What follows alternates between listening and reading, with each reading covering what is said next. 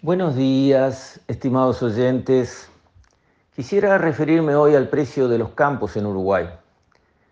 Y este es un indicador importante porque cuando los precios suben es porque hay una afluencia de inversiones al sector agropecuario que hace que, bueno, esa demanda adicional que llega hace subir los precios y además la suba de precios reflejada en un aumento de las ventas trae a la cola, digamos, un aumento de otras inversiones, porque cuando un campo se vende, en general, eh, el nuevo comprador le invierte en otras cosas, no solo en comprar en campo. Arregla los alambrados, las mangas, las casas, los galpones, los caminos, hace praderas, hace montes de abrigo, hace aguadas, en fin, hace una serie de inversiones alrededor de la compra del campo que moviliza la economía del sector agropecuario y aumenta la productividad del sector. Ese campo, luego de todas esas inversiones, es más productivo que antes. Y enhorabuena. Por lo tanto, está bueno estar mirando qué pasa con el precio de los campos como indicador de ese flujo de inversiones que llega o no llega. Tradicionalmente el precio de los campos acompaña el precio de las commodities con un rezago de ocho meses. Por lo tanto, cuando arrancó esta suba del precio de las commodities hace tiempo ya, cuando la soja subió de 300 a 500 dólares, era de esperar que los campos meses después tuvieran un aumento significativo de valor. Ese claro aumento de valor de la mano de la suba de las commodities no se dio. Algo han subido los campos, pero marginalmente no ha habido una duplicación, por ejemplo, del precio de los campos como una duplicación o cuasi duplicación de los precios de algunas commodities. Lo que sucede, hay que entender, explicar esa situación, es que el precio de un activo, sea un campo, una oficina que se alquila o un bono del tesoro, se puede calcular con facilidad por la fórmula que señala que el precio es igual a la renta que ese activo genera en el año dividido por la tasa de interés. Como ejemplo, tomemos una oficina que se alquila a mil dólares por mes. Su renta anual son 12 mil dólares. Si la tasa de interés de referencia fuera 3%, bueno, 12 mil dólares dividido 0.03 diría que esa oficina que se alquila en mil dólares por mes debería valer algo en el entorno de 400 mil dólares. Si en cambio esa oficina consigue una renta de 2.000 dólares por mes, o sea, se va a 24.000 al año, dividido 0,03 de tasa de interés, esa oficina debería pasar a valer en el entorno de 800.000 dólares. Ahora, ¿qué sucede si en el mismo momento la oficina subió de 1.000 dólares por mes a 2.000, pero a su vez la tasa de interés subió de 3% a 6%?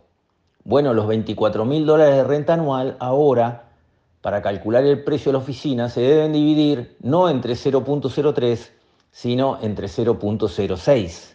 Y ahí la oficina, aunque genera 2.000 dólares por mes, bajó a 400.000 dólares. ¿Qué quiero decir con esto? Que el precio de los campos en Uruguay depende de la renta que producen, sí, y si un campo es ojero, su renta va a subir porque la soja subió de 300 a 500, ¿sí? Eso eh, hace fuerza para que el precio suba, obviamente, pero hay que dividirlo entre la tasa de interés. Y en este mismo periodo la tasa de interés internacional, la que están mirando los eh, administradores de capitales del mundo y viendo dónde colocarse, esa tasa de interés mundial subió muy fuertemente.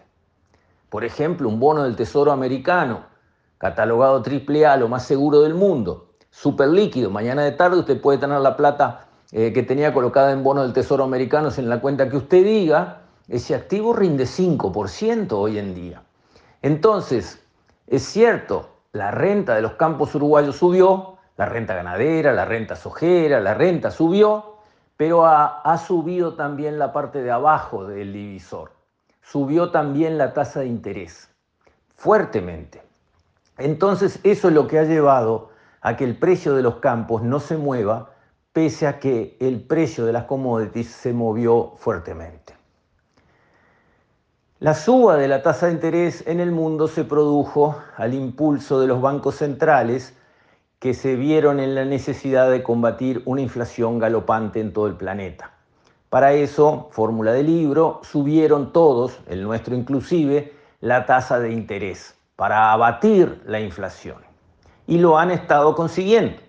La inflación se ha venido moderando en todas partes del mundo, lo cual desencadena un ciclo de baja de esas tasas de interés que ahora ya no se necesitan tan altas. Entonces, si las commodities mantienen sus niveles de precios actuales o consiguen mejorarlos una vez más, sobre lo cual hay incertidumbre porque las producciones mundiales están aumentando, los stocks están aumentando y eso está poniendo eh, presión sobre los precios, como vemos, que titubean, y a su vez China, el gran motor del consumo y de las importaciones, está de a poco eh, tratando de recuperar del traspié que tuvo por su política interna, entonces todo eso lleva a que es dudoso que el precio de las commodities vuelva a subir o se consiga mantener. Si la tasa de interés baja rápido, los precios con estos niveles de precios de commodities reaccionarán y subirán los precios de la tierra.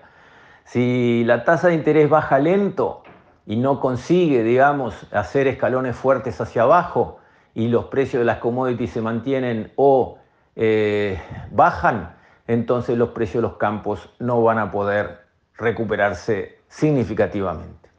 En esa coyuntura estamos, hay que mirar la tasa de interés internacional. Si baja, buenas noticias para el Uruguay. Si la tasa de interés baja muy lento o no baja, bueno, solamente una suba espectacular adicional a la que ya hemos tenido de las commodities puede mover hacia arriba el valor de los campos, lo cual lamentablemente es improbable. Con esto, estimados oyentes, me despido. Hasta la próxima, si Dios quiere.